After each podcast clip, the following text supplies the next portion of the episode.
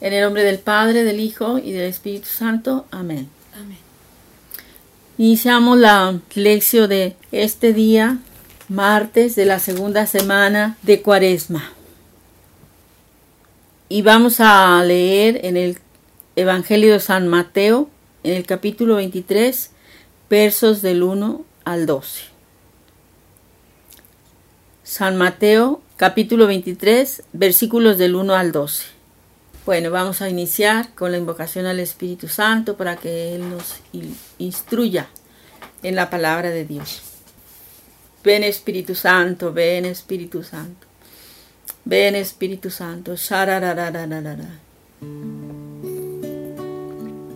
Ven Espíritu Santo, ven. Ven Espíritu Santo, ven. Ven Espíritu Santo. Espíritu Santo, ven, ven.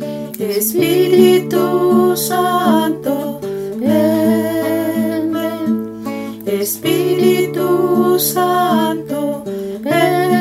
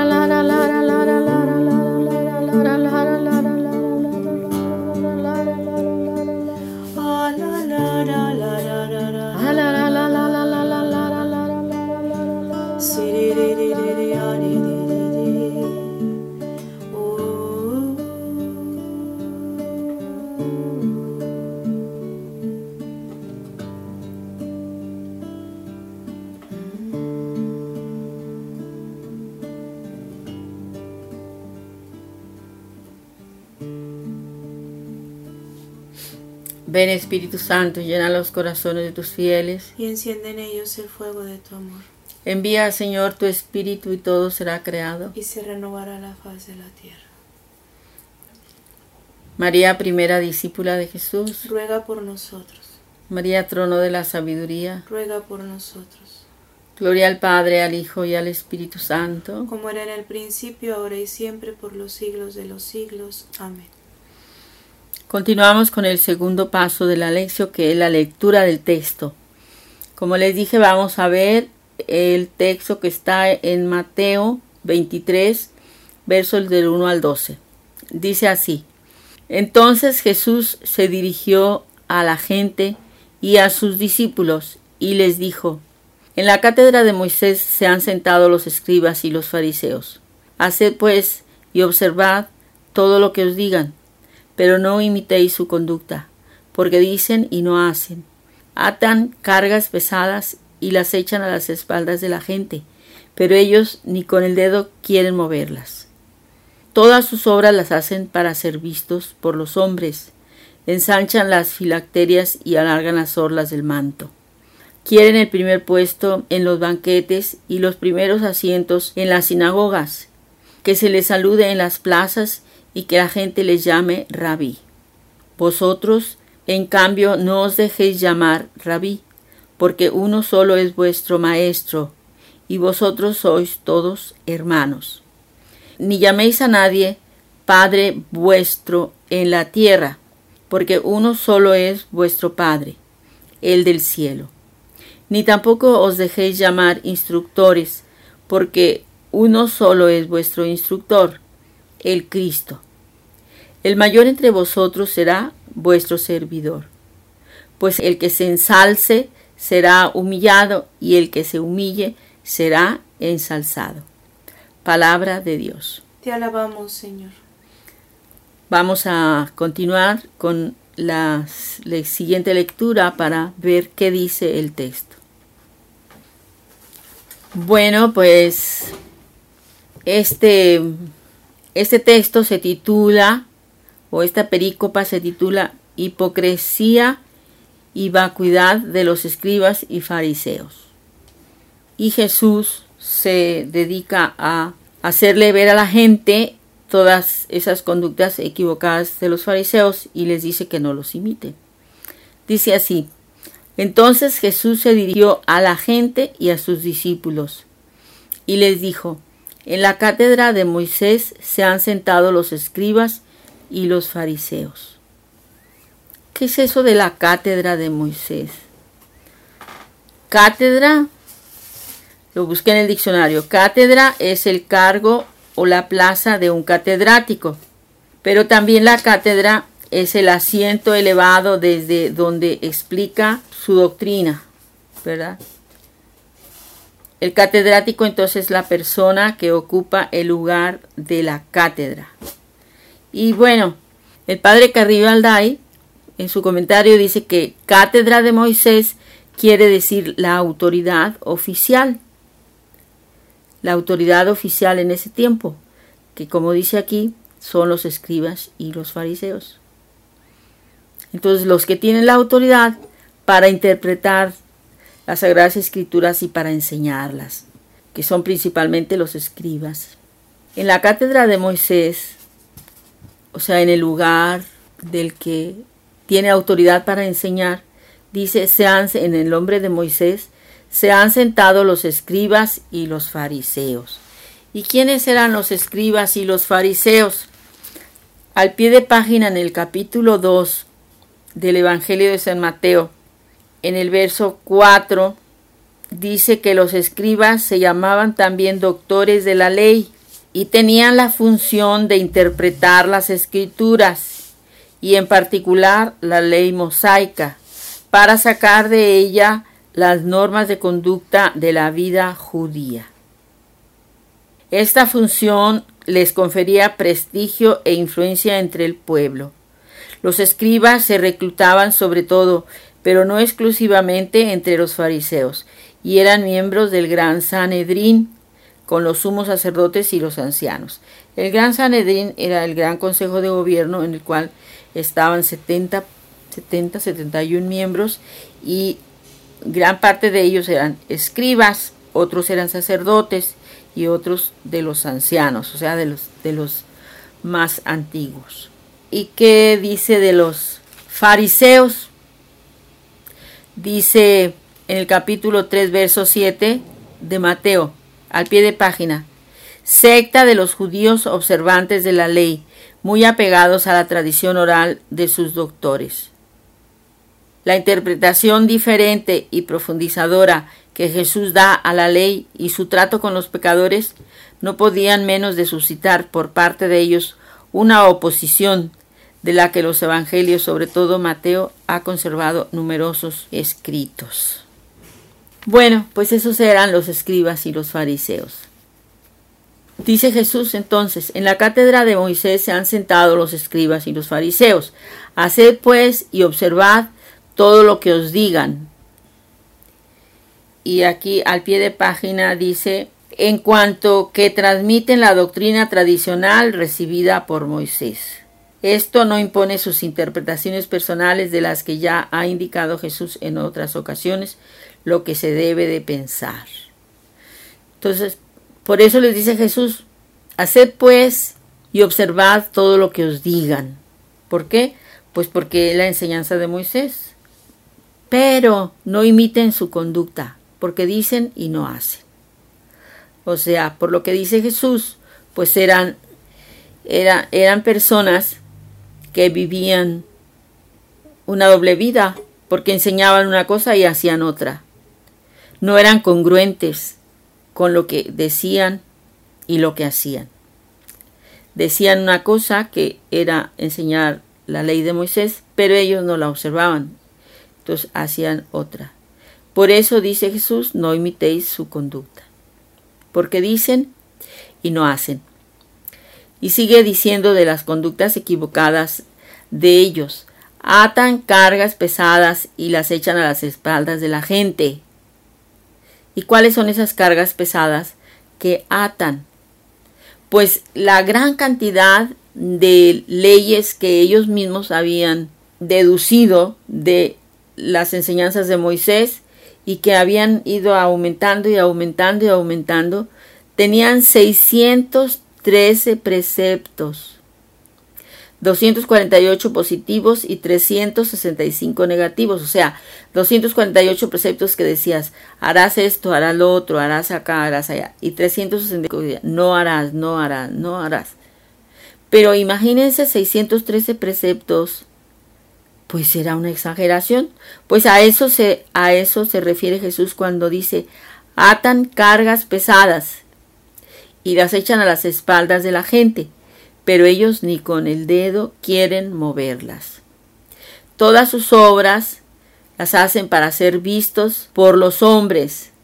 Ahora viene diciendo otra cosa que hacen, que todo lo hacen para que los vean buscando que los traten bien, que los tomen en cuenta, que los honren, que los respeten, que los obedezcan, etc.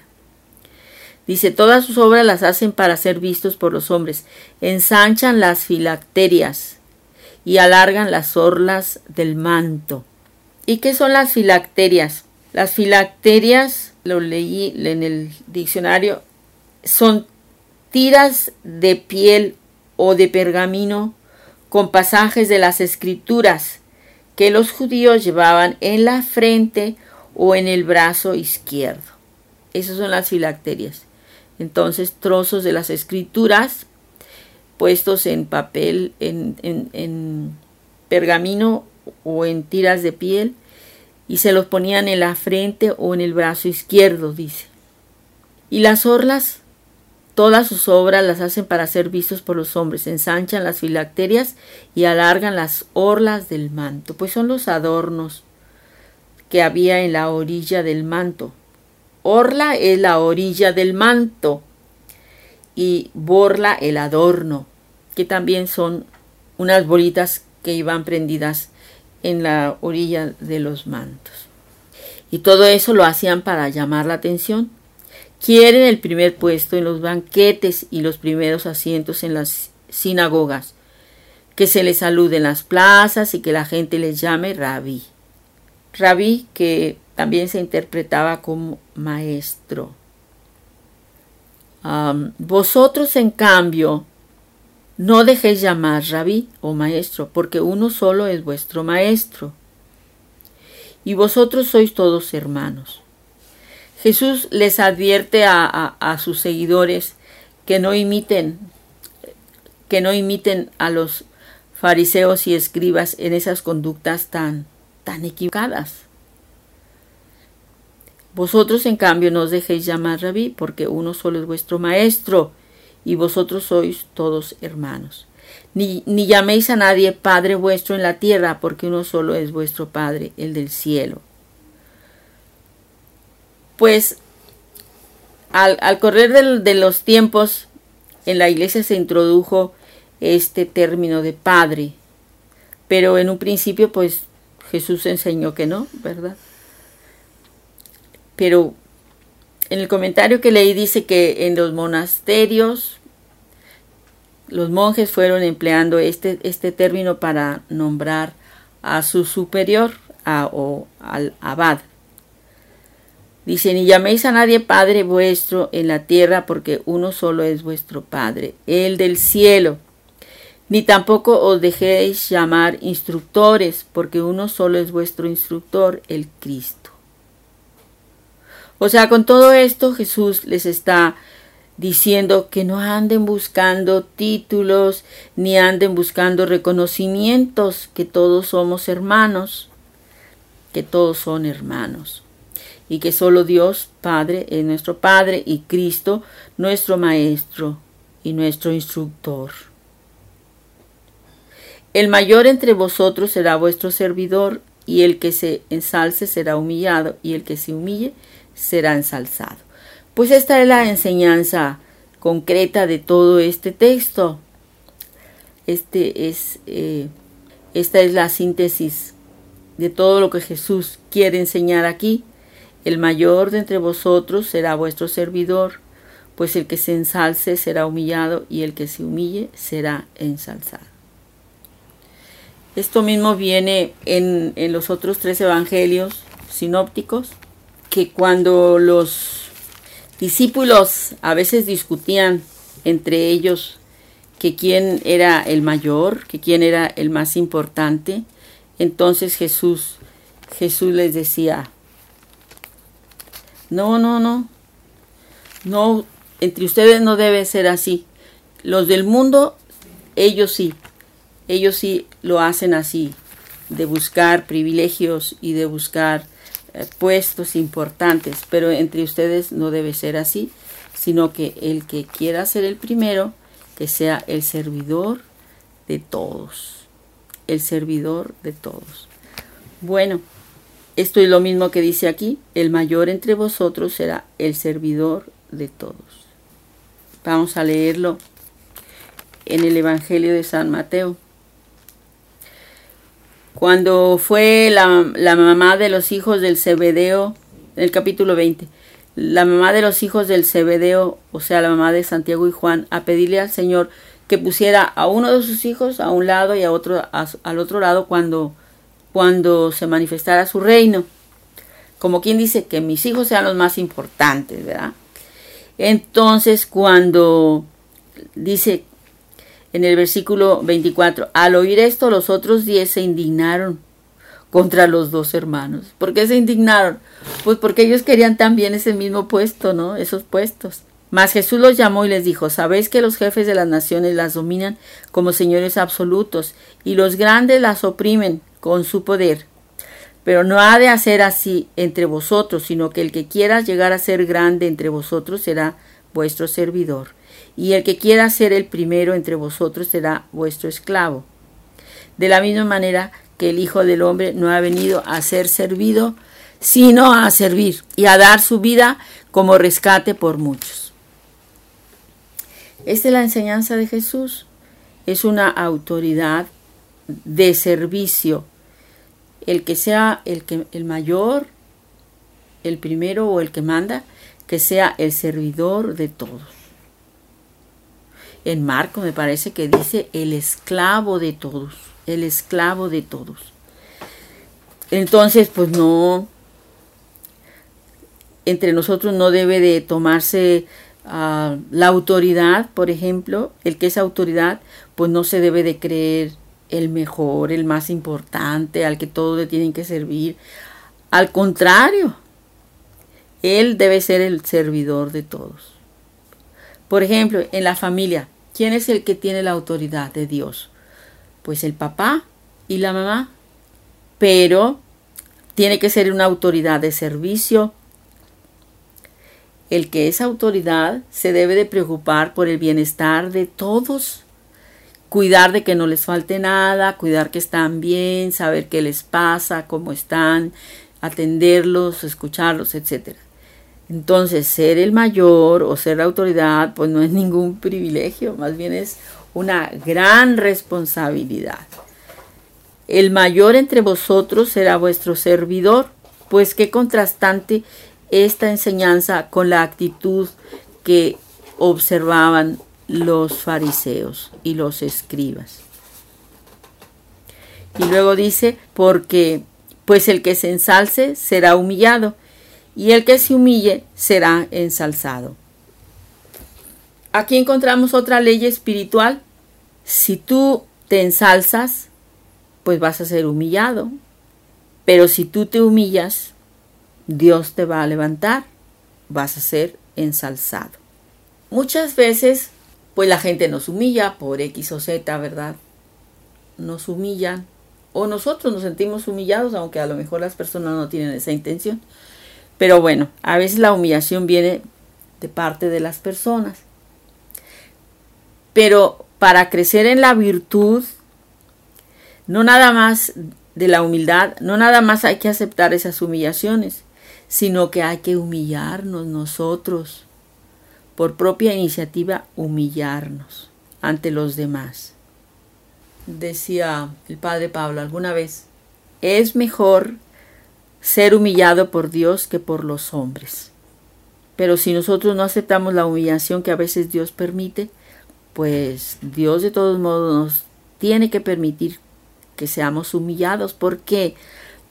Pues porque Dios nos quiere humildes, no nos quiere soberbios. ¿Y saben qué?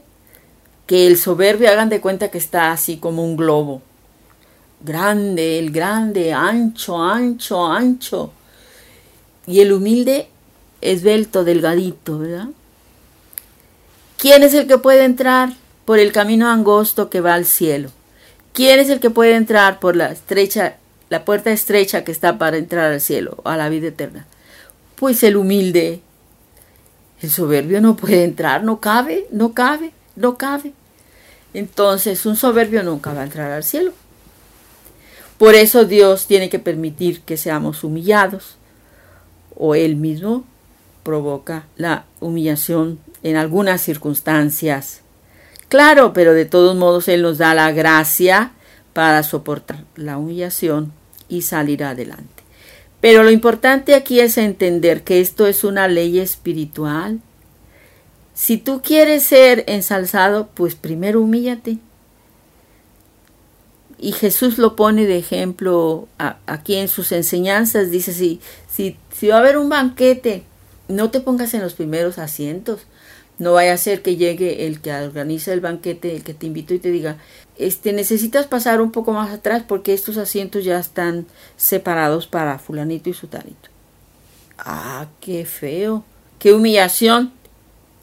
Y Jesús, mejor siéntate al final para que cuando venga el dueño del banquete te diga, no, pásale, pásale, pásale. Acá adelante está tu lugar. Ahí está muy claramente. Jesús recomienda, humíllate poniéndote en el último asiento para que te ensalcen poniéndote en el primer asiento. O sea, si nos humillamos, vamos a ser ensalzados. Pero si nos ensalzamos, pues vamos a ser humillados. Son reglas espirituales, no las podemos cambiar.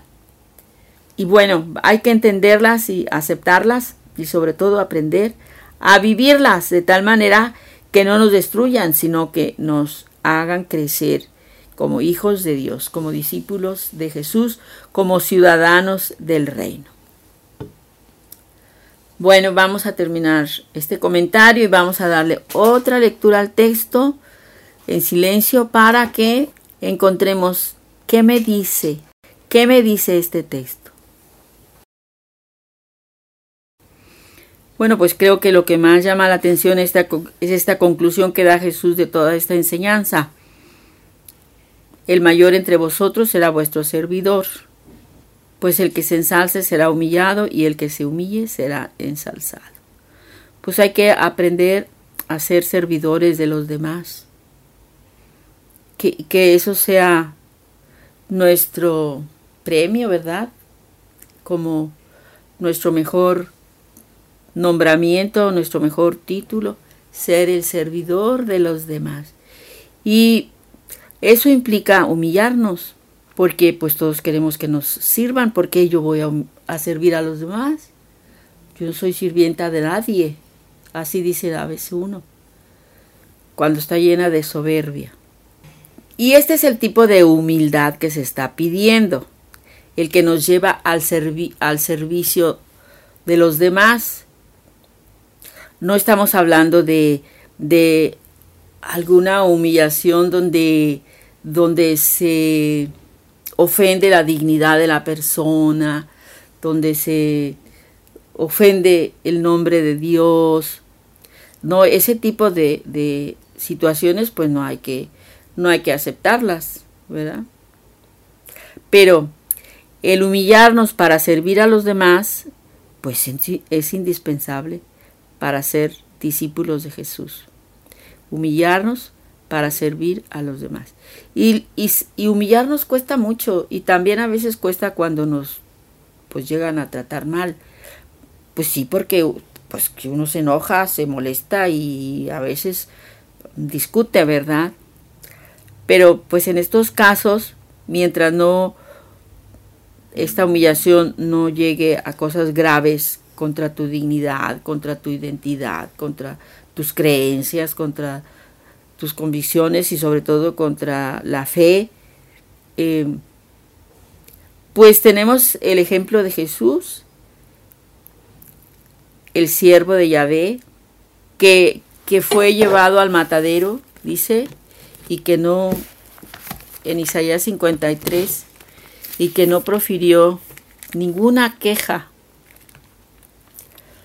Él es el modelo más perfecto que tenemos de humildad. Jesucristo humillado y crucificado. Dice en el capítulo 53 de Isaías, en el verso 4 y siguientes, y de hecho cargó con nuestros males, soportó todas nuestras dolencias. Nosotros le tuvimos por azotado, herido de Dios, por Dios y humillado, mas fue herido por nuestras faltas, molido por nuestras culpas. Soportó el castigo que nos regenera y fuimos curados con sus heridas. Jesús nos, nos, la, nos salvó, nos redimió con ese sufrimiento y con su muerte pues nosotros también cuando somos humillados y ofrecemos esa humillación a Dios, o cuando nos cuesta mucho dar un servicio y lo hacemos por amor a Dios, también estamos siendo instrumento de salvación para muchos. Dice, todos cerramos como ovejas, cada uno marchaba por su camino, y Yahvé descargó sobre él la culpa de todos nosotros. Fue oprimido y humillado, pero él no abrió la boca. Como cordero llevado al degüello, como oveja que va a ser esquilada, permaneció mudo sin abrir la boca. Detenido sin defensor y sin juicio.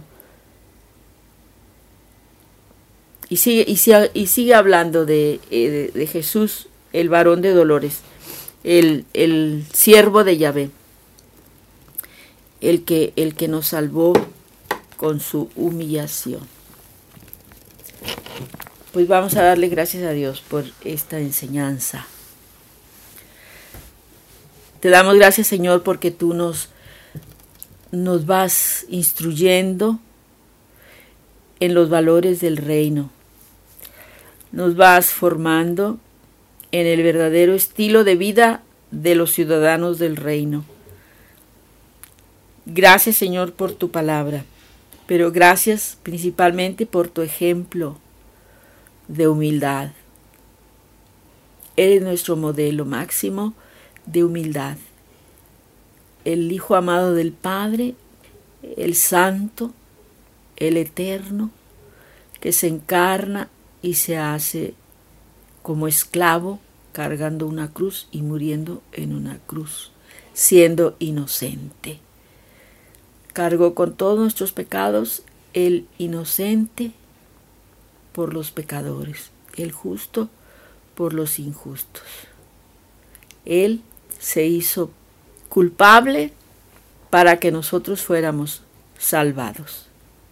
Pues bueno, que este ejemplo de Jesús sea una motivación para que busquemos crecer en la humildad, en el servicio a nuestros hermanos, en el servicio a Dios.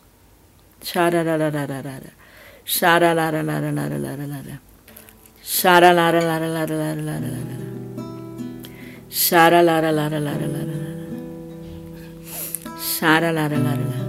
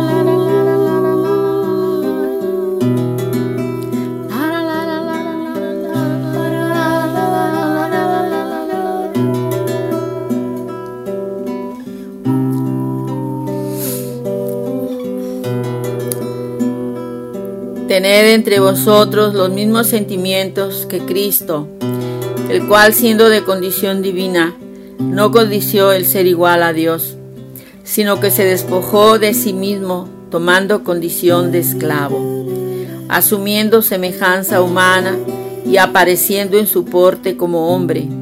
Se humilló a sí mismo, haciéndose obediente hasta la muerte y una muerte de cruz. Por eso Dios lo exaltó y le otorgó el nombre que está sobre todo nombre, para que al nombre de Jesús toda rodilla se doble en los cielos, en la tierra, en los abismos, y toda lengua confiese que Cristo Jesús es el Señor, para gloria de Dios Padre. Amén. Palabra de Dios. Te alabamos, Señor.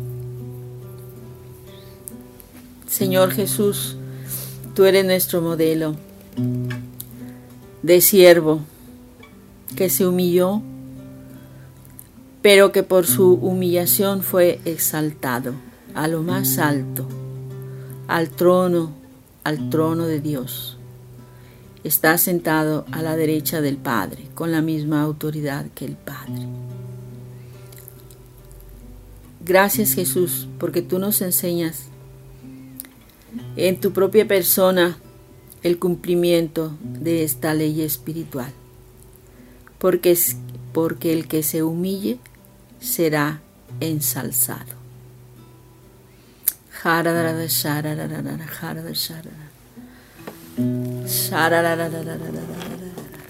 Gracias Señor porque nos revelas estos misterios de la vida del reino, de, de la vida de los hijos de Dios, de la vida de los discípulos de Jesús.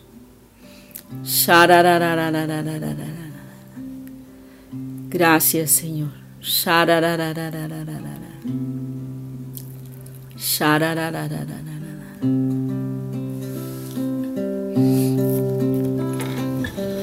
Te doy gracias, Jesús, por haberme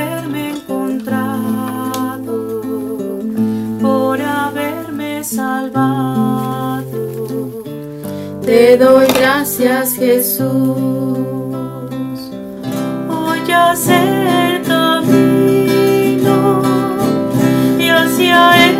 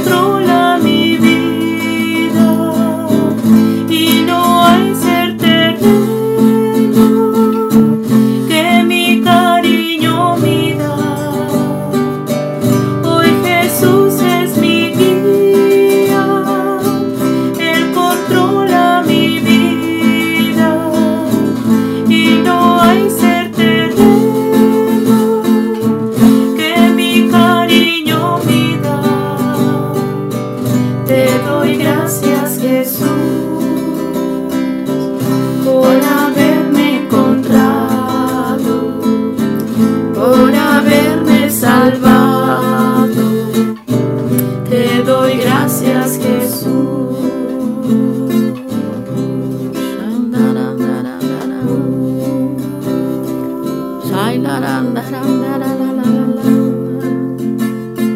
Sai da la la la la la Ai da la la la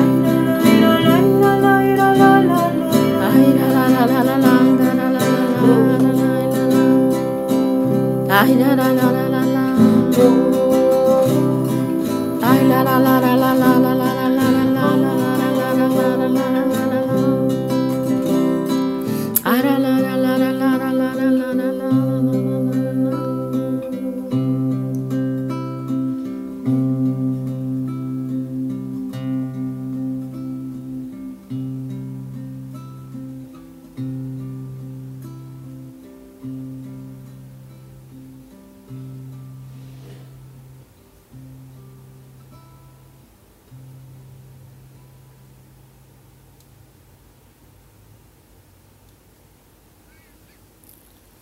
Gloria al Padre, gloria al Hijo y gloria al Espíritu Santo. Como era en el principio, ahora y siempre, por los siglos de los siglos. Amén.